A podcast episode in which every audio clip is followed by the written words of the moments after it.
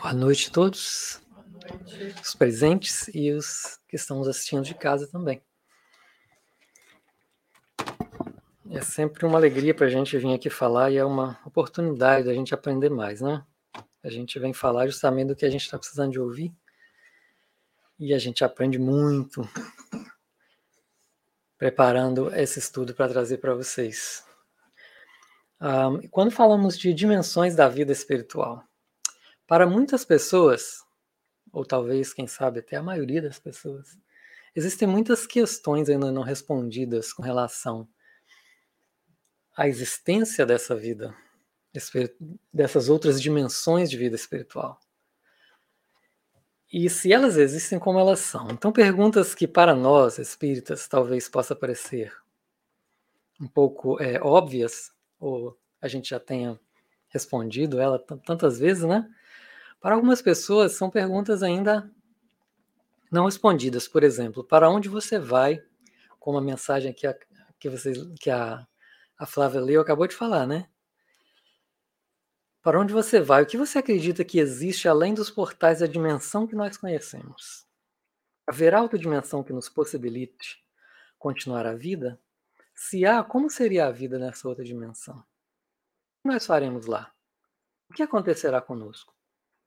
Haverá um tribunal de julgamento de nossas faltas e méritos?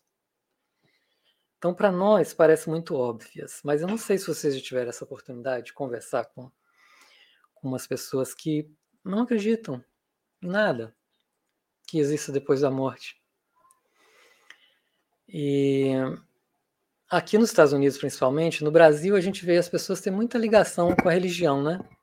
Mas nos, nos Estados Unidos é mais fácil a gente é mais comum a gente encontrar pessoa que responde para a gente assim, olha.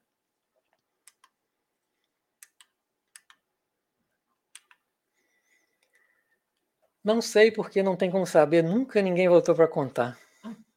Vocês já tiveram essa resposta? Eu já tive mais de uma vez. Já vi pessoas na televisão, pessoas inteligentes, né, cultas na, na televisão dando entrevistas dizendo isso. Não sei, ninguém voltou para contar. E é interessante porque há uns anos atrás eu comecei a ter uns sonhos muito recorrentes que eram muito semelhantes. E eu fiquei muito encabulado com aqueles sonhos, porque no sonho eu estava no plano espiritual por algum motivo, era sempre uma coisa diferente, não era a mesma coisa não, mas o padrão era o mesmo. Num determinado momento eu perguntava para a pessoa que morava lá, como que é a sua vida aqui? O que é que você faz? Eu acho que eu já contei para alguns de vocês essa história. E a pessoa ficava olhando para mim. E eu falava, por que ela não responde? E parecia que era uma pergunta inapropriada. E eu acordava logo em seguida. Todas as vezes era o mesmo sonho, foi umas cinco vezes. Espaçadamente eu tive o mesmo sonho. E eu fiquei encabulado com esse sonho e comecei a pesquisar. Falei, engraçado, vou pesquisar. A gente sabe um monte de coisa, né? Que é sobre a vida do outro lado. Mas tem um monte de detalhe que de repente escapa nossa nosso conhecimento, a coisa prática, né? Porque a minha pergunta para essas pessoas que estavam lá era coisa prática do dia a dia. Como que é a sua vida aí? Eu lembro que um, um desses sonhos foi com a minha irmã que já desencarnou. E eu perguntei, mas como que é a sua vida? O que você faz? Eu queria saber o que eles fazem durante o dia. Se, se vida espiritual é só ajudar a fazer caridade, inundar ou resgatar os outros, o que, que é a vida espiritual? E eles ficavam olhando para mim como se eu tivesse feito uma pergunta inapropriada. Eu nunca entendi o sonho. Eu acho que era para poder eu pesquisar mesmo. Então eu fiz uma pesquisa assim, durante alguns anos eu tenho pesquisado, e eu não fiz essa pesquisa com o intuito de preparar estudo, nem de preparar palestra, nada não. Foi uma coisa realmente que eu queria saber, eu queria, eu estava com sede de saber. Mas uma coisa que me surpreendeu nessa pesquisa que eu fiz, eu vou, eu vou trazer para vocês hoje. É que as revelações sobre a vida do plano espiritual é um evento mundial. Ele não foi iniciado em nosso lar. Não foi. E não é exclusividade do Brasil e muito menos da doutrina espírita. E aí o que me fez pensar que essas pessoas que, que, que respondem assim devem estar vivendo no outro século, porque, como vocês vão ver daqui a pouquinho, eu vou mostrar para vocês, médiums trazendo através dos espíritos, ou vice-versa, né? mensagens contando detalhes de como é a vida no plano espiritual já vem vindo desde o século XVIII. Não é nem no XIX, é XVIII. Ainda que de uma maneira rudimentar. Certo? Mas assim, em favor dessas pessoas, eu ainda tenho que considerar uma coisa que a história ela não tem sido muito justa com, a, com as informações que são, que são recebidas do plano espiritual. No, uma coisa muito fácil de a gente perceber, por exemplo, se vocês forem no Google e colocar lá na, na, na, coisa de busca, colocassem lá mesas girantes, as mesas girantes, por exemplo, que foi um, um evento muito uh, que chamou muita atenção na época, né? Você só vai encontrar site espírita falando sobre isso. Só vem coisa espírita.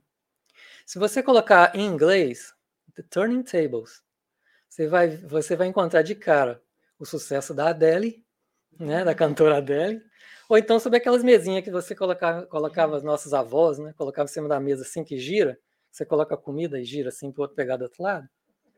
Chama aquilo de spinning tables. Então são mesas girantes, né? É a única coisa que a gente encontra. E alguma coisa do espiritismo ou do espiritualismo. Então a história simplesmente esqueceu desse evento. As gerações de hoje não conhecem.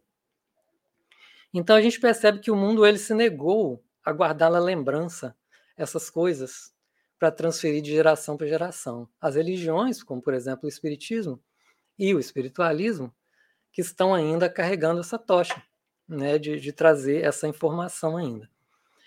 Mas enfim, Sendo um, um, um fenômeno de amplitude mundial, é, contrariando as pessoas que dizem que ninguém voltou para contar, nós encontramos um site que se chama Life on the Other Worlds, a vida nos outros mundos.com.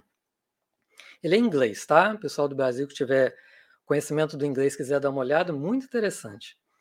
Esse site, ele traz a literatura sobre as revelações do plano espiritual, que começam em 1758 e vão até 2012. Tá? Eu trouxe para vocês alguns aqui, vocês podem ver até aqui, ó. Na próxima página.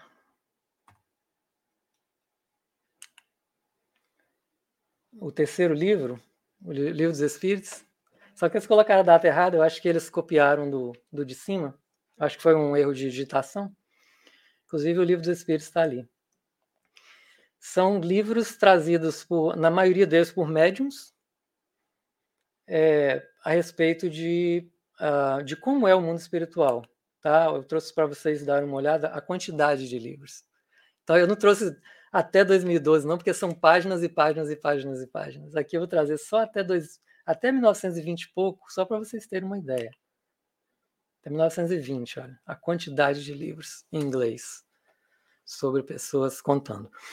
Claro que nem todos os livros eles são tão claros e específicos.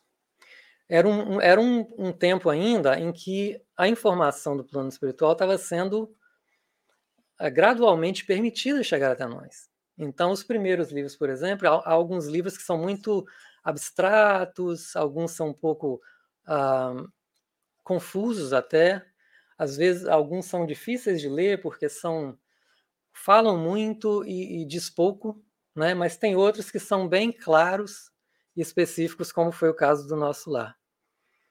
Então, tem mais até 1923, ó.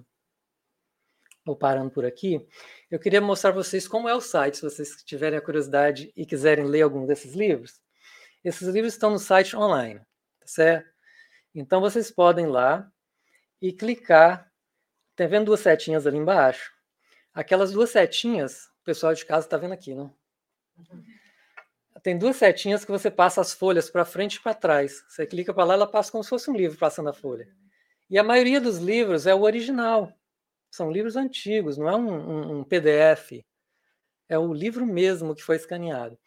E aqui, assim, tem um, um headphonezinho aqui no, no, no, no canto ali, em que se você clicar nele, aquela parte que fica azul, ela começa a ser lida para você. Então é um audiobook ao mesmo tempo. Todos eles são assim. Alguns livros eles não tinham o livro, então tem o link para o Amazon para a pessoa comprar no Kindle ou que seja que tem lá. Mas eu quis mostrar o livro dos Espíritos com a curiosidade de que esse livro ele, é datado de 1927 e ele pertenceu à Biblioteca Médica de Boston. Eu fiquei pensando, o que esse livro estava fazendo? O que os médicos estavam fazendo com esse livro lá em Boston? 1927, olha que interessante. Tá vendo lá o carimbo? Uhum. É um carimbo, tá vendo? Uhum. Abril 29, 1927. Aí vai passando, né, para outras de mão em mão, até chegar nesse website eles colocaram à disposição para gente.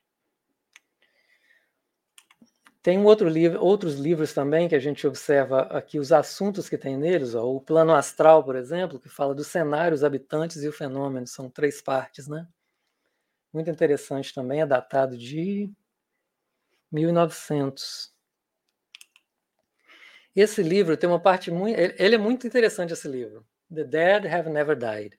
O morto nunca morreu. Hum. É até engraçado o título. Eu vou ler só um pedacinho para vocês, para vocês verem o que eles já estavam falando em um livro que é datado de a sua publicação de 1917.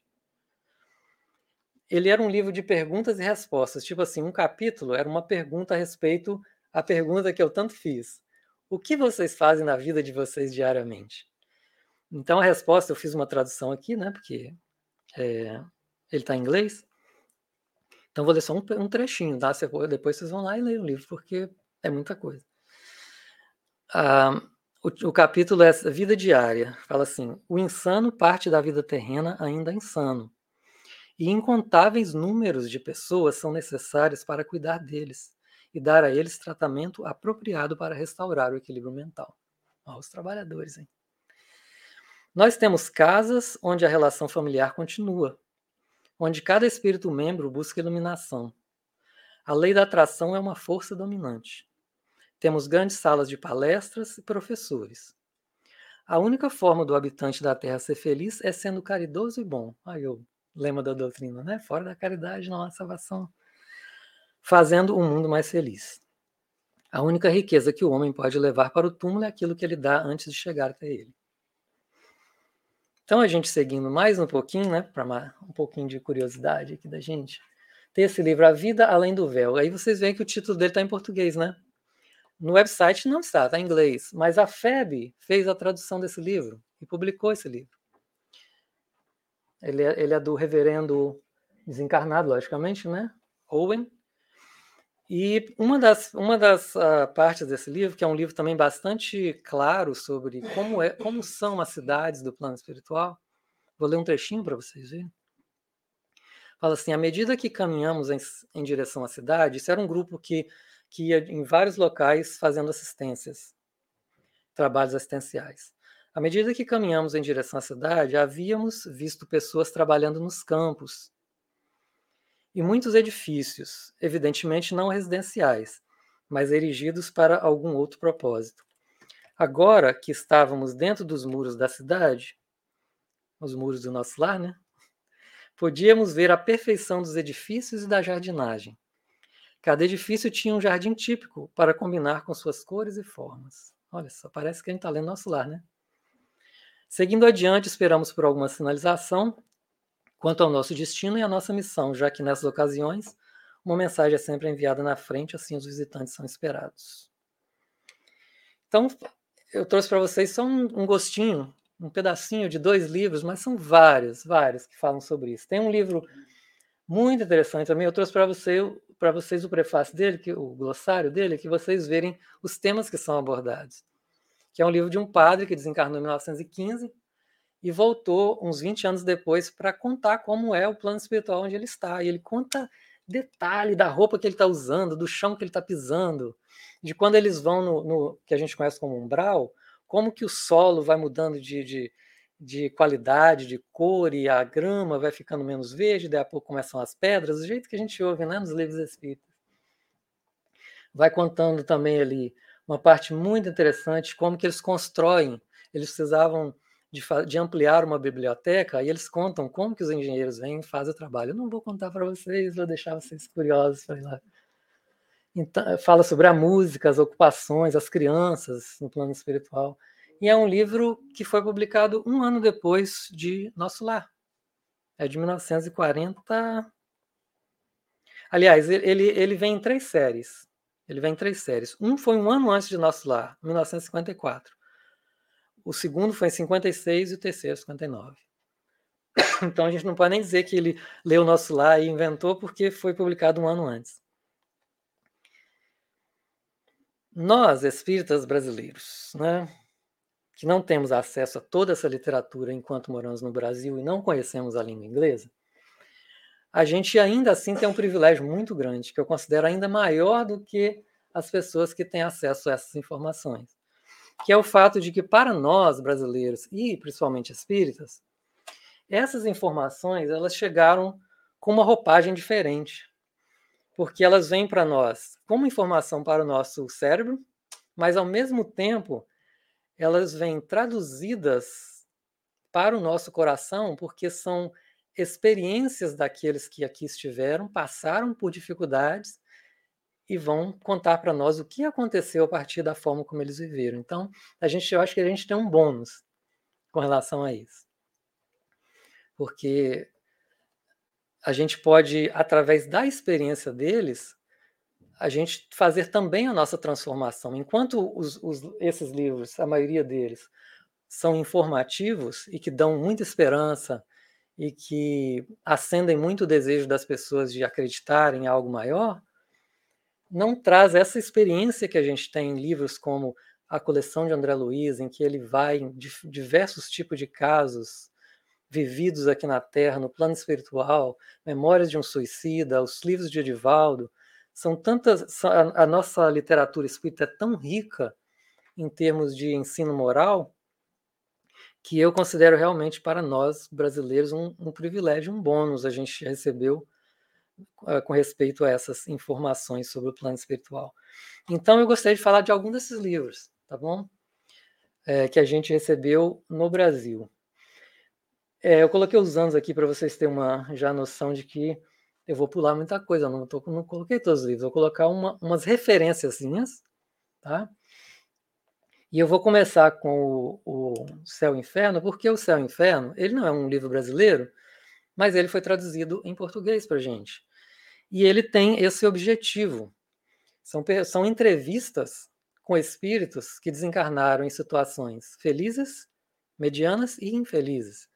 Então, nós temos, através da experiência deles, uma informação que é muito valiosa para que a gente possa pautar a nossa vida aqui na Terra sabendo o que pode acontecer no futuro com o que a gente faz no presente, né? nos três aspectos, tá? Não é só no, não é só no, no mal, não, tá, gente? No aspecto bom, hoje mesmo, no nosso estudo Céu e Inferno, né, a gente tem uma, tinha um relato de uma, de uma mulher que estava muito feliz no plano espiritual pelo tipo de vida que ela teve. É, tem os medianos, que não são nem felizes nem infelizes, e tem os que realmente se dão muito mal porque tomam decisões muito erradas, né? E vão por caminhos muito difíceis. Então, é o primeiro livro que eu gostaria de destacar, que fala para a gente do plano espiritual, não em detalhes ainda, porque eles não contam. É interessante a gente estudando o livro, né? Eles não contam. Às vezes a pergunta é feita assim: e como é que a vida aí eles vão? A vida é feita de alegrias ou tristezas, dependendo. Não contam. Parece que não estava na hora ainda. Parece que precisava de, de dar um tempo ainda, né? Mas as informações morais que eles trazem não tem, não tem, é, não tem é, como medir, né? O segundo livro que eu vou trazer não é o segundo publicado, mas é.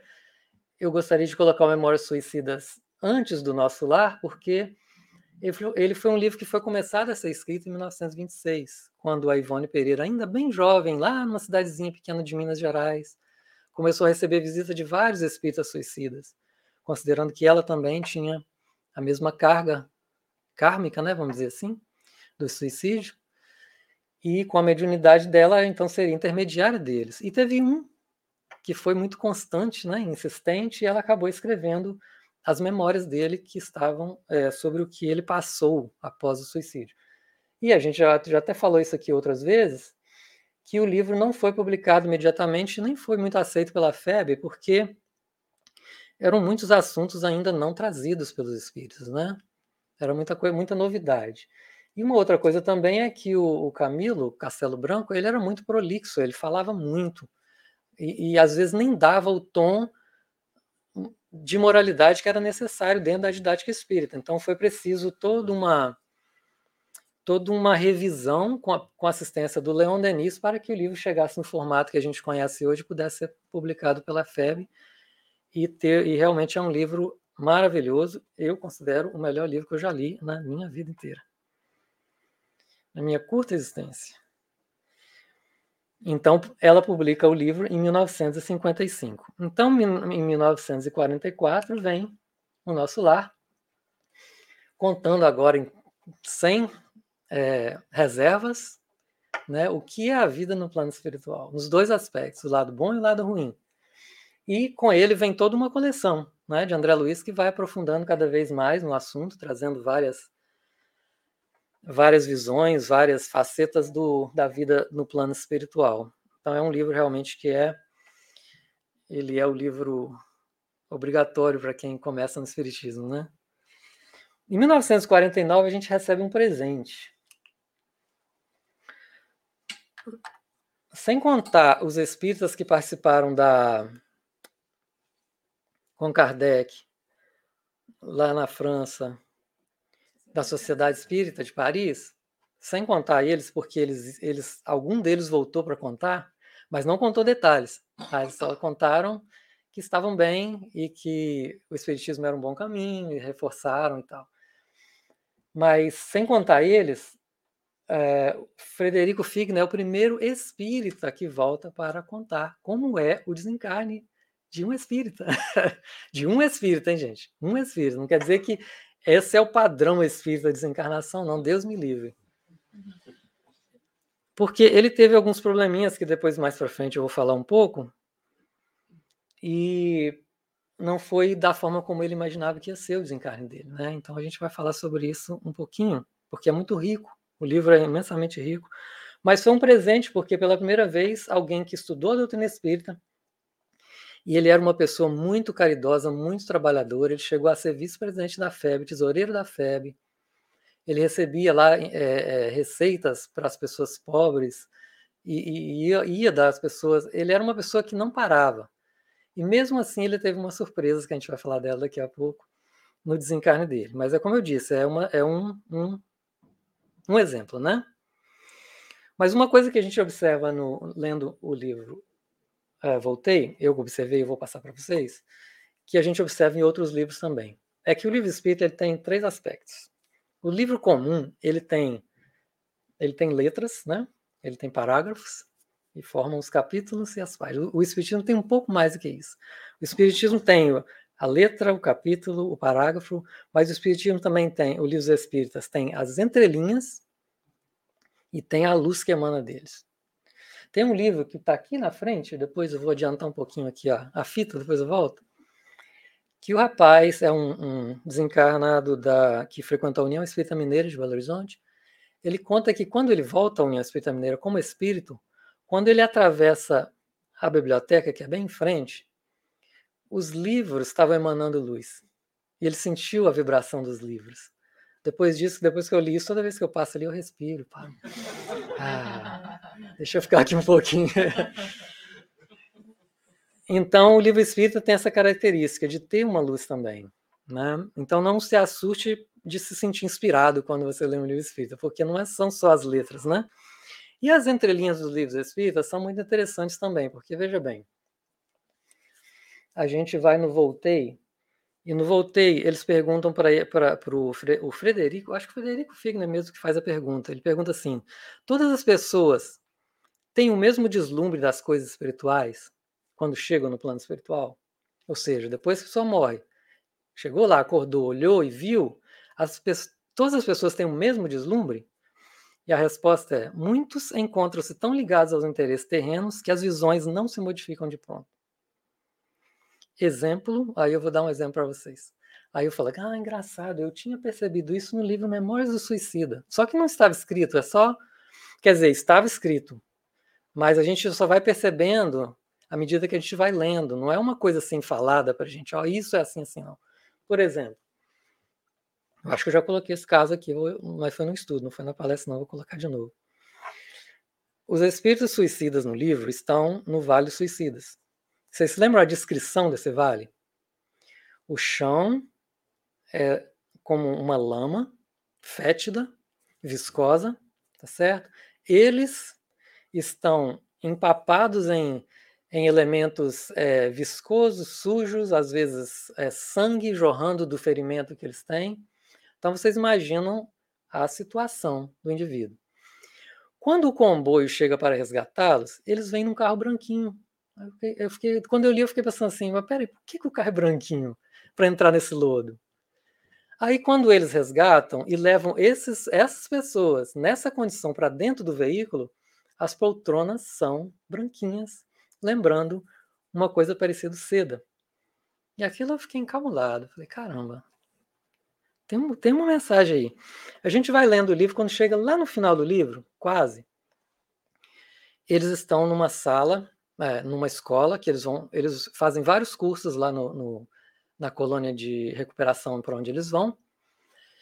E depois de já terem estudado muito, aprendido, passado pelo aquele doloroso processo de autodescobrimento, em que eles voltam eles no passado e tal, eles já tinham é, adquirido a estabilidade é, espiritual e tudo, tem um dia que eles já estão se sentindo melhor e eles saem de uma dessas classes e quando eles chegam lá fora, eles observam que antes a paisagem, quando eles chegavam lá, descreve assim: a colônia parece um castelo medieval a se perder no horizonte, é, ladeado por uma, uma planície nevada.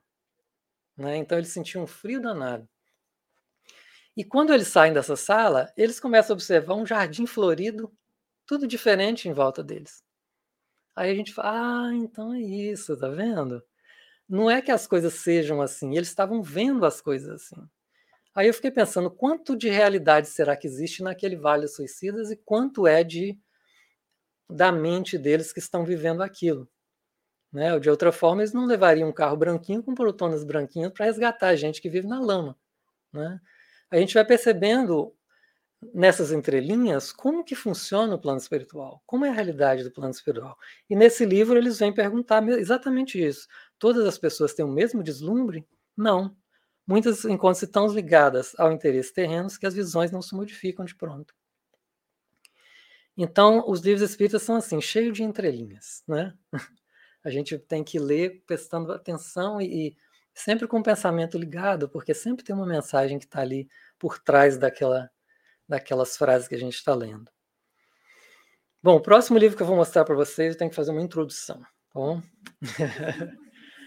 Nos anos 80, início dos anos 90 no Brasil, aconteceu a eclosão do movimento jovem espírita, do qual eu tenho o imenso privilégio de ter feito parte, pelo menos um, um pedacinho dele, na minha cidade.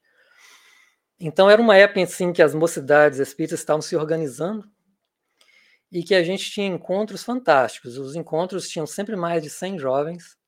A gente tinha um encontro no carnaval que ia de sexta-feira até a terça-feira, para que os jovens não ficassem na rua durante o carnaval. E era estudo atrás de estudo, eram quatro, cinco estudos por dia, palestra à noite, e a gente adorava, a gente adorava. Livro dos Espíritos, obras básicas, tinha um encontro da Semana Santa que a gente ia para o colégio, ficava internado na quinta-feira até o domingo. Aí já eram os adultos com os jovens, mas 70% eram jovens. E no fim do ano tinha um outro encontro que era na época de finadas, que era esse era um encontro só de jovens mesmo, inclusive o Raul Teixeira ia lá fazer o um encontro. Então o movimento estava muito é, eclodindo naquela época mesmo, né? E a gente se lembra, eu gostaria até de contar aqui que havia um rapaz é, eu entrei na mocidade, foi no início dos anos 80, e eu não cheguei a conhecer pessoalmente esse rapaz, mas o pessoal da mocidade que eu convivia, eles chegaram a conhecer. Ele, inclusive, tinha participado de um encontro que eu participei, mas eu não tinha, não tinha contato com ele, não sabia quem era. Ele era um rapaz de uns 17, 18 anos de idade, e ele estava brincando com o irmão dele na casa onde ele morava, e eu não sei o que aconteceu, ele caiu e foi de encontro à porta que era de vidro. A porta da, da sala, a porta da frente era de vidro. Eu espero que a família dele não assista essa palestra e não sinta mal por eu estar contando ela aqui. É, ele bate na porta de vidro, então, e corta a veia horta. e não tem tempo de, de, de recuperar, né? De chamar um, uma ambulância nem nada. Ele morre ali mesmo, ele desencarna. E no próximo encontro que a gente teve, os médiums falaram que viram ele lá com o pescoço enfaixado e tudo, né? Os médios videntes.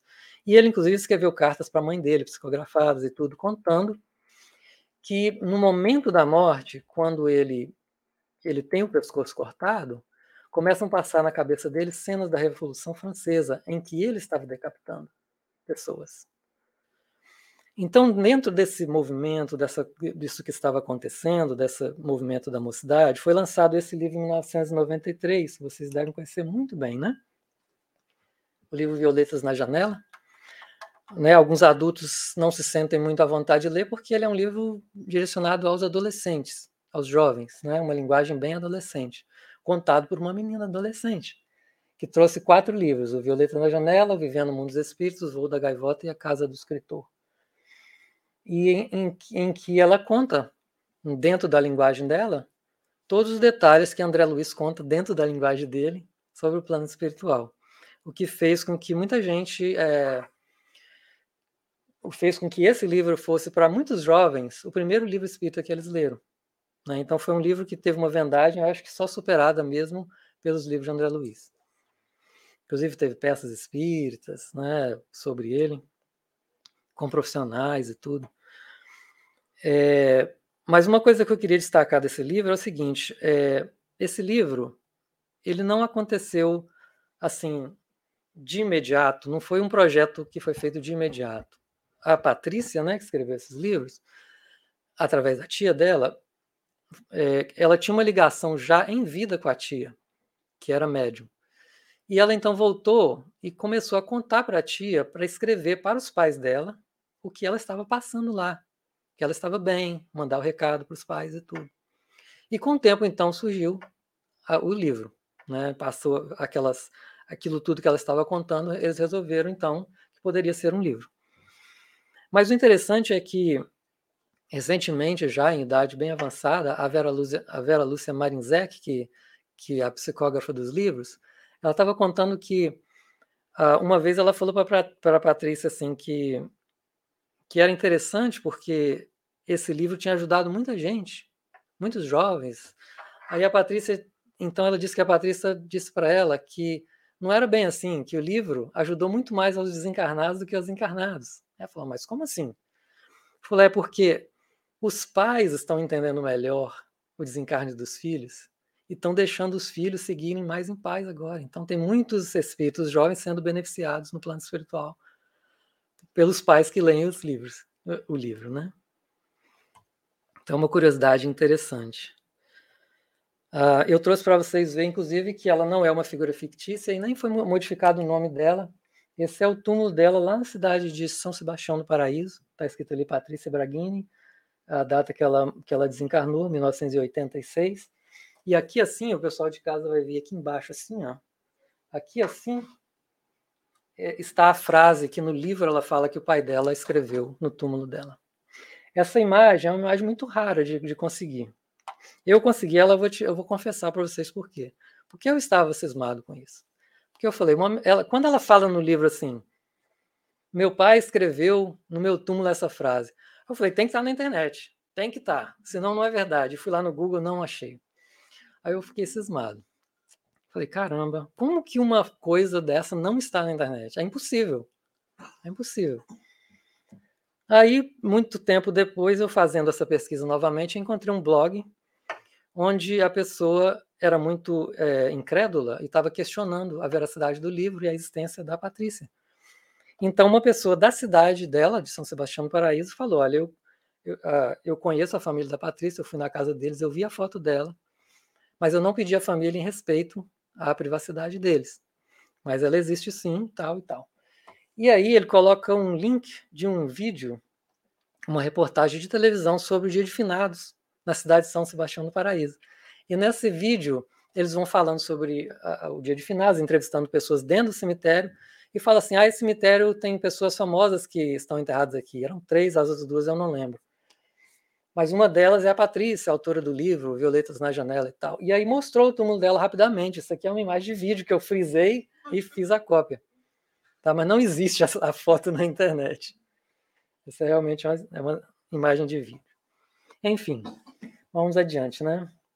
Em, em 2003, aí a gente, eu estou pulando aqui os livros do Divaldo, do Raul, tá? que são livros riquíssimos de informações sobre o plano espiritual, mas eu estou ficando mais em detalhes bem práticos, né? Em 2003, a, a Vera Lúcia Marinzec nos dá outro presente, que é o livro Flores de Maria, que é uma menina de 12 anos que desencarna e agora numa linguagem ainda mais infantil, contando como é a vida dela no plano espiritual. E em 2004 ou 2020, eu não consegui descobrir se o livro é de 2000, foi escrito em 2004 publicado em 2020, eu não consegui resolver essa questão, então eu coloquei as duas datas. Um companheiro da, da, da frequentador da União Espírita Mineira de Belo Horizonte desencarna. E ele vem através do médium Wagner Paixão trazer para gente as informações de como é, como foi a chegada dele do outro lado que ele viu. É outro outro livro interessante também porque é um espírita contando. Né? Imagina um de nós aqui um dia desencarnar e poder voltar para contar. Né? Ia ser legal a gente ouvir do, dos próprios companheiros que a gente conheceu. Então, o pessoal da, da União Espírita Mineira teve esse presente de, de receber de um companheiro deles informações, e são muito interessantes as informações que ele passa nesse livro. É, eu acho que até trouxe um, um pedacinho para mostrar para vocês aqui.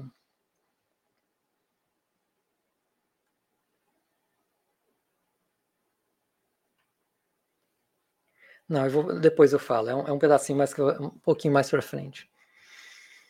É, então, assim, a gente observa que dentro da literatura, da literatura riquíssima, né, que nós temos, é, isso é, é, é muito pouco para representar tudo que nós temos, né? É uma literatura riquíssima em termos de moral, de, de ensinamento de vida. É, por isso essa esse bônus para nós brasileiros que nós recebemos.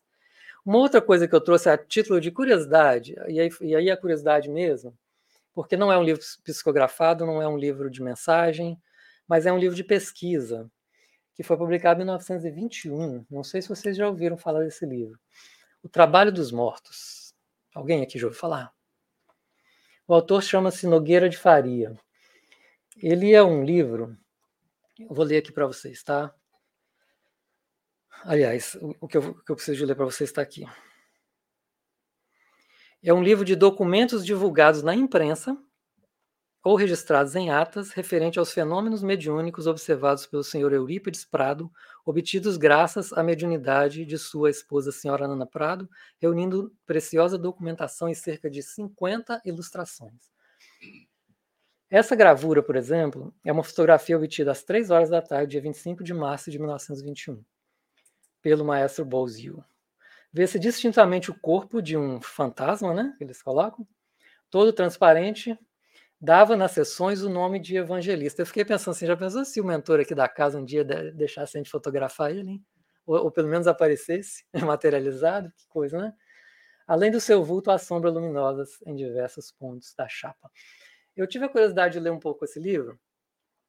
Isso é uma época, gente, 1921 vocês verem ele descrevendo como foi a experiência, ele fala assim: o espírito aparece, materializou e a gente teve que carregar a pólvora. Eles tinham coisa de pólvora para tirar o negócio. Eles carregavam com a pólvora, tirava, aí tinha que carregar com a pólvora de novo. Imagina, era uma época que não tinha Photoshop, não tinha, era uma época que os espíritos faziam isso com prazer, porque não há como negar, não, não tem como dizer que isso é uma, uma foto forjada. E aqui nesse trabalho, eles apresentam 50 fotos. Não é uma ou duas, são 50. Tem uma foto de um moço dentro da. Eles fizeram uma jaula para ele, para provar que ninguém estava entrando ou saindo. E ali o espírito manifesta para fora da jaula.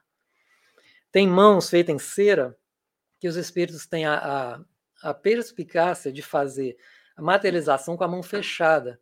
Porque como você vai ter um molde de cera com a mão fechada se você não tem como tirar a mão lá de dentro? Né? Então eles colocavam a mão, faziam o molde e desmaterializavam. Para provar para a gente que é verdade aquilo que estava sendo colocado. Mas ninguém voltou para contar, né, gente? Infelizmente. Essa fotografia é a, que mais, é a mais impressionante do livro. Olha a nitidez dela. Chama-se A Ressurgida. cujo espírito se materializou com admirável perfeição 4 de maio de 1921. É impressionante, né? Deixa eu ver se eu tenho mais alguma coisa. Não, só tem essa lamentável frase, contar números que voltaram para contar. Agora, eu vou falar uma coisa para vocês. Em toda essa pesquisa que eu fiz de anos, eu não consegui achar a resposta para uma pergunta. Todas as informações, todos os livros, não foi possível encontrar a resposta para uma questão. Exatamente porque nenhum espírito, por mais superior, não tem condição de responder essa questão. Que é para onde eu vou quando eu desencarnar. Para onde você vai para onde quando você desencarnar. Essa é uma pergunta sem resposta ainda. Né? E é, quando eu vou fazer, preparar uma palestra, eu às vezes dou uma olhada online para ver o que, que as pessoas, os palestrantes mais experientes falam, para ver se eu não estou fora do contexto, se eu não estou saindo do, do foco, né? Então eu vi uma palestra do Raul Teixeira em que ele falava assim: quem morre, a gente pergunta para onde a gente vai depois que morre, mas quem morre às vezes não vai, fica. Ele fala, fica mal ou fica bem. Né? E aí, de acordo com o seu caráter, né? em razão do seu caráter, fica bem ou fica mal. E às vezes nem vai mesmo, né? E ele continua falando o seguinte, que nós espíritas, nós estabelecemos alguns paradigmas sobre o plano espiritual. E à medida que a gente vai estudando, a gente vai quebrando esse paradigma, mas vocês sabem muito bem que até bem pouco tempo a gente falava assim, quem, o espírito vai morrer, ele vai para o umbral vai para o nosso lar, né? Só tinha duas opções. Ou vai para o umbral vai para o nosso lar. Só que aí ele vem falando para a gente sobre essa diversidade das colônias espirituais, porque o nosso lar, como a gente sabe, se encontra no, no espaço aéreo ou no espaço espiritual do Rio de Janeiro, da cidade do Rio, e mais uma extensão é, dentro do estado, que eu não saberia dizer para vocês agora exatamente a localização.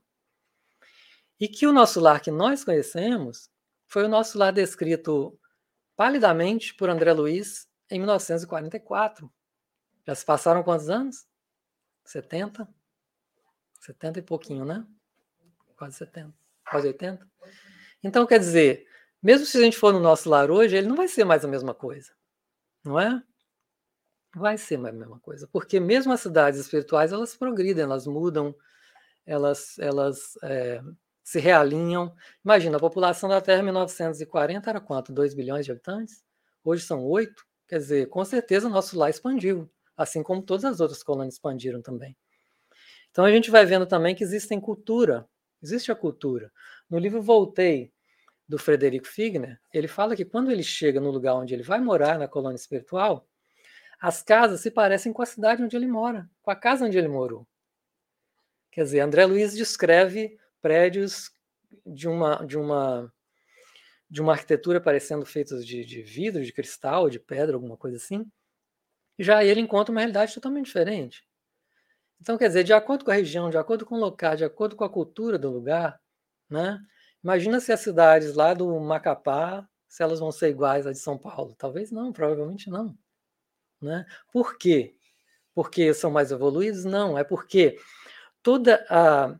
Pelo o que a gente aprende nos livros, é que todo esse trabalho essa estrutura da, das cidades espirituais que os espíritos superiores planejam e não acontecem por acaso como a nossa cidade que vai crescendo endoidadamente, né?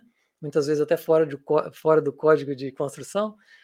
Lá tudo é planejado e tudo é feito dentro de uma lei de misericórdia, que significa que o plano espiritual acima de nós, acima da nossa faixa onde nós estamos, ele é todo formado para que nós não tenhamos dificuldade em nos adaptar quando chegamos lá. Então vocês vejam a misericórdia de Deus. Né? Ele poderia fazer coisas para nos deslumbrar, no entanto, ele deixa as coisas mais parecidas para que a gente se adapte melhor. Não tem dificuldade de se adaptar quando chegar lá. Mas mesmo assim ainda são maravilhosas e lindas como são descritas nos livros. Mas bem próximo do que a gente é, do que a gente vive aqui, né? Mas aí a gente pergunta o seguinte: se nós, quando a gente desencarnar, nós vamos mudar? Ou nós vamos ser a mesma pessoa que nós somos? Será que nós vamos virar anjo e criar asa? Ou chifre, né? Bom, os espíritos contam nesses livros que a gente é exatamente o que a gente é no momento da desencarnação. A gente vai sentir falta de dormir, a gente vai sentir falta de comer. Quem gosta de cerveja vai sentir falta de cerveja. Quem gosta de churrasco vai sentir falta de churrasco. Quem gosta de ir no shopping, né, no mall, vai sentir falta de ir no mall. Né? Tem que tratar de dente, a gente vai ficar preocupado. Oh, meu Deus, meu dente. Né? As, os primeiros momentos na vida espiritual, como a gente sabe, eles, eles nos falam, é exatamente o mesmo. Então, sendo assim, eu moro nos Estados Unidos, agora, pessoal do Brasil, eu estou falando para o pessoal dos Estados Unidos, hein? Nós moramos nos Estados Unidos, se eu não sei falar inglês, como que eu vou fazer quando eu chegar lá no plano espiritual? Aí vem no que o Raul falou. A gente não vai, a gente fica. E não, mas isso aí não é mal, não. Isso não é ruim, não. A gente fica por quê? Quem vai falar isso para a gente é a Ivone Pereira, no livro é, Memórias de um Suicida, no prefácio do livro. Ela fala assim: Após a morte, antes que o espírito se oriente, olha só, gravitando para o verdadeiro lar, que são as colônias, tá certo? Espiritual que lhe cabe, esse lhe cabe aí tem tudo a ver. Será sempre necessário o estágio numa anticâmara, numa região cuja densidade, aí, aí ela está falando, acredito, dos, dos suicidas, e aflitivas configurações locais corresponderão aos estados vibratórios e mentais dos recém-desencarnados. Colocando a proporção para as outras condições também, é, exata, cabe também, né? Aí se deterá até que seja naturalmente desanimalizado. Isto é, que se desfaça dos fluidos e forças vitais de que são impregnados todos os corpos materiais. Por aí se verá que a estada será temporária nesse umbral do além. Então, gente, ela está falando aqui para gente que todos nós vamos passar pelo umbral. Isso acabou, não tem mais discussão, tá bem? Por quê? Porque o umbral é a primeira faixa depois da nossa faixa, é só por causa disso, não é porque todo mundo vai sofrer no umbral, não, tá bom? A gente comparar, né? Eu, eu gosto dessa comparação. Vamos comparar o oceano. O nosso plano Terra está debaixo da superfície do oceano. Aí você desencarna, para você chegar aqui na superfície, onde existe a, a luz, a primeira região que você vai passar é totalmente escura. É o solo do oceano. Não é mesmo? Difícil de respirar. Né? Você precisa de, realmente de equipamentos muito potentes para poder respirar ali. E à medida que você vai subindo, aquilo vai ficando mais menos denso até você chegar na luz. Então é uma comparação com as dimensões espiritual partindo da Terra, espirituais partindo da Terra a densidade vai diminuindo à medida que a gente consegue é, avançar. Né? Então ela fala que existem aqueles que aí se demorarão algumas horas, outros levarão meses, anos consecutivos. E aí o, o que o Raul fala? Voltando à reencarnação sem atingir a espiritualidade. Que interessante, né? A gente achava que todo mundo chegava no plano espiritual, o espírito fica na erraticidade e volta. Não é bem assim. O que eles vêm contar para gente é que existem loca locais dentro da crosta terrestre, dentro do umbral, chamados de postos de socorro. Estas pequenas estações, às vezes pequena colônia, às vezes maior um pouco de, do que um, uma pequena estação, pode ser uma pequena colônia, que tem o objetivo de receber os espíritos imediatamente após, a, após o desencarne. E dali, então, feitos os seus primeiros atendimentos, né? E tendo ele se adaptado tendo despertado e tal, ele é encaminhado para a colônia espiritual, aonde a sua vibração se casará. Então, não se preocupem, que a gente não precisa necessariamente de ir para a colônia espiritual de Denbury. A gente pode desencarnar, faz um estágiozinho aqui no umbral, aqui pertinho, num posto de, de avançado ali, né? Se Deus quiser. E dali a gente vai ser encaminhado, né? De acordo com a nossa vibração. É, com relação a isso, o Wagner, o espírito João Lúcio, né, através do Wagner da Paixão, ele conta uma coisa muito interessante. Porque quando ele saiu do corpo e foi recebido no plano espiritual, ele foi levado para um desses postos. Então ele chegou lá, quando ele acordou, ele estava dentro, tá certo? Então ele estava num quarto, Depois do quarto, ele conheceu algumas outras dependências. Ele pôde ir aos salões onde tinha os estudos, as palestras, e conheceu todas as, as dependências daquele lugar. Só que chegou num ponto que ele já estava ali há um certo tempo, que ele ficou curioso saber o que, que tinha lá fora. E aí eles explicaram para ele que além daquele muro que estava ali, né, do lado de fora do salão onde eles estavam, era o umbral. O famoso umbral. Então que ele olhou por cima do muro e viu uma escuridão total, que aquilo deu um calafrio nele. Eu, quando eu li isso, eu também tive o calafrio, porque eu senti. Eu senti, parece que é, é uma visão em 3D, né?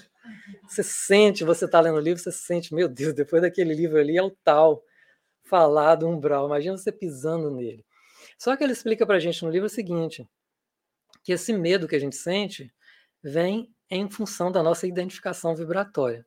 Que uma vez que a gente está desencarnado e a gente vai melhorando a nossa vibração, a gente passa a olhar para o umbral de forma diferente, com, com compaixão e vontade de ir lá ajudar esses irmãos que estão lá. Que eu sinceramente espero que não seja nós no futuro. Então a gente observa o, o padrão de misericórdia, né? Que o plano espiritual trabalha sempre dentro desse padrão, sempre tentando, é, tentando não, né? Que eles fazem, sempre buscando a, a receber esse espírito que chega de sua jornada na Terra com total amparo. E esse, só, esse amparo só não, conhece, não acontece dentro de, desses padrões de misericórdia se o espírito desencarnante não der condição para isso. Olha para vocês verem, não existe condenação, não existe punição, não existe ameaças. Então a gente vê as mensagens espíritas às vezes vindo dos espíritos, elas vêm com elas vêm com muita caridade dizer para a gente dos problemas que a gente pode enfrentar. A gente não vê os espíritos nos ameaçando. Eles vêm contar as histórias deles. olha, eu, eu, eu vivi assim e olha no que que deu. Né? Às vezes a gente ouve disso de, um, de alguém, de, de um irmão ou outro, né? às vezes com um lapso de caridade assim, começa a colocar as coisas como uma ameaça, né? que a gente, como espírita, a gente vai encontrar essa realidade porque esse espírito encontrou e fica um peso, uma coisa assim, mas não é isso que a gente vê que os espíritos nos passam, né? A gente pode encontrar todas essas coisas sim, e existem pessoas que precisam de um sulavanco para acordar, sim, com certeza. Mas não somos nós que vamos fazer isso, uns com os outros, não é? Porque todos nós somos iguais, todos nós estamos no mesmo caminho, a gente não sabe. A gente não, não, não há ninguém no mundo capaz de responder essa pergunta para onde vamos depois que desencarnar? Ou como estaremos depois de desencarnar? Só nós mesmos que vamos viver essa experiência. Então, a gente chega ao cerne da questão desse estudo de hoje. E aí a gente cita o livro do Frederico Figner, que é uma pergunta que a gente deveria fazer em vez de para onde a gente vai, a gente deveria fazer como fazer para desencarnar bem, não é? Aí você deve pensando assim: eu tenho o segredo da juventude. Eu tenho aqui a palavra mágica para vocês. Vamos ver o que, é que o Frederico nos fala, né? Que certamente eu não tenho nada para falar. Uma experiência muito rica e interessante. Está no livro Voltei do irmão Jacó. Como a gente falou, ele foi um trabalhador espírita. E ele falava assim: olha, quando encarnado, acreditava que a morte era uma mera liberação do espírito e que seguiria para as esferas de julgamento de onde voltaria a reencarnar. Processo natural, né? Caso. Eu lembrei da mulher de hoje do, do nosso estudo Céu e Inferno. Caso não se transferisse aos mundos felizes. Caso. Ele estava realmente muito esperançoso. No entanto, não foi o que aconteceu, infelizmente. Eu acredito, eu aqui, a minha pessoa, né? Eu acredito que vocês, vocês veem nos relatos dos espíritos que normalmente o espírito é, mediano não o suicida, porque o suicida é um caso grave, é um caso muito mais fora do controle daqueles que estariam tentando ajudar. Mas normalmente a misericórdia de Deus trabalha de uma tal forma que nós não normalmente não estamos é, conscientes no momento do desligamento.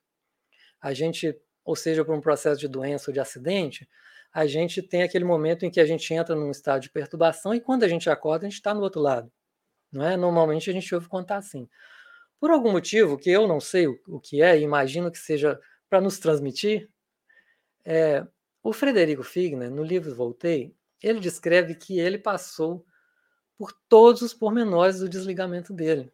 Ele conta tudinho para gente, do momento em que ele caiu na cama doente, o processo de desligamento, quando ele começou a ver os espíritos chegarem para desligar, e cada laço que ia desligando do corpo dele, as sensações que ele tinha, os tormentos que ele, que ele, que ele entrava, as coisas que aconteciam no emocional dele, de maneiras que, pela descrição dele, vocês conhecem lá no Brasil aquele aquele negócio que a gente prega assim para tirar a dor muscular que chama emplasto, sabia? Vocês conhecem, né? Pelo que ele conta no livro, a saída do corpo dele parece que foi daquilo. Foi um emplasto sabiá que foi tirado assim, ó, de tão difícil que foi. E ele que foi um homem trabalhador, né? Ele foi um homem muito bom, mas ele mesmo falava a lição que ele deixa para gente. Aí vem agora a receita mágica. Até parece, né? Ele falou que o que o surpreendeu no seu desencarne foi o fato dele, no instante do desligamento, se defrontar com o seu mundo interior. E que o mundo interior era o oposto da riqueza de conhecimentos que ele possuía como espírita. Está aí a chave do. Então, quando a gente fala assim, gente, vamos fazer autodescobrimento, vamos estudar autodescobrimento, vamos estudar o evangelho, né? Porque é justamente no mundo interior é que vai estar tá toda a chave da nossa felicidade ou da nossa infelicidade. Né? Não é na cabeça, no conhecimento. O conhecimento ajuda muito. A gente vê os relatos. Ajuda muito. Mas a surpresa dele veio com o confrontar o mundo interior. E ele fala uma coisa interessante, ele fala assim que ele teve que conviver muito tempo com a vergonha de não possuir luz nenhuma. Enquanto que tendo que conviver com companheiros que tiveram na Terra como ele e agora se apresentavam iluminados. Olha só. Imagina você estar tá no plano espiritual, eu chego lá e está lá a Mereli, todo mundo iluminado, a Sói, a Márcia, e eu lá sem luz nenhuma. Que vergonha. E eu era o palestrante falando para vocês. né? Se vocês forem médicos, provavelmente é o que vocês vão ver. Então, para ele foi uma vergonha muito grande, que ele ficou durante muito tempo, mas teve um caso interessante que um dia um espírito confrontou ele sobre isso, e ele falando com o espírito assim, que eu, eu não desisto de você porque eu quero ser seu amigo, desejo trazer o seu espírito para a luz. E o espírito fala para ele assim, mas não lhe vejo luz alguma, como você quer me dar uma coisa que você não tem? Que vergonha, né? Aí ele fala assim, a alegação chocou-me e por pouco eu não fugi do ao entendimento. Contudo, a mão vigorosa de Ornelas me amparava e respondia. A resposta dele é muito interessante, serve para gente. Trabalharei sinceramente no bem, até que a vontade do Senhor me ilumine a alma. Né, gente? Então a gente vê que esses espíritos eles vêm trazer para a gente alertas, oferecer lanterna para iluminar o nosso caminho, né? E um convite sempre renovado para a gente se juntar a eles nesse trabalho da luz, né? Para que no dia a dia, não somente através ah, do conhecimento, mas também da, do sentimento, né, a gente possa se juntar a, a, a ele nessa experiência. E também manter essa conexão com os nossos amigos espirituais, essa conexão que é tão necessária para a gente manter, porque a gente tem duas posições, né? a gente mantém a conexão com eles ou deixa a mente vagando à mercê de influências inferiores, né? que é o que mais a gente faz e buscar dessa forma a instrução que liberta para buscar também equiparar o nosso conhecimento adquirido com o nosso mundo interior. Isso aí é um trabalho árduo e constante, né? Para que essa luz desperte na gente. Então tem uma mensagem dele. Eu vou ler aqui a mensagem que ele deixou para a gente, tá? Essa é endereçada a todos nós. Ele fala assim: Ó meus amigos do Espiritismo, que amamos tanto, é para vocês, membros da grande família que tanto desejei servir, que grafei essas páginas, sem a presunção de convencer. Não se acreditem quitados com a lei por haverem atendido a pequeninos deveres de solidariedade humana. Nem se suponham habilitados ao paraíso por receberem a manifesta proteção de um amigo espiritual. Ajudem a si mesmos no desempenho de suas obrigações evangélicas Espiritismo não é somente a graça recebida, é também a necessidade de nos espiritualizarmos para as esferas superiores. Faço-lhes hoje, uma, com experiência mais dilatada, depois de muitos anos, nas lides da doutrina espírita, falo-lhes falo hoje. Estou recompondo a aprendizagem, a fim de não ser o companheiro inadequado ou o servo inútil. Guardem a certeza de que o Evangelho do nosso Senhor Jesus Cristo não é apenas um conjunto brilhante de ensinamentos sublimes para ser comentado em nossas reuniões doutrinárias. É código de sabedoria celestial, cujos dispositivos não podemos confundir. E aí, só para a gente lembrar, né, gente? Foi um caso, esse é um caso de um espírita, de uma pessoa que teve a sua experiência pessoal, tá? Isso não é um padrão de desencarne do espírita, pelo amor de Deus. Não vamos jogar isso na cara dos outros dizendo que é assim que a gente vai morrer.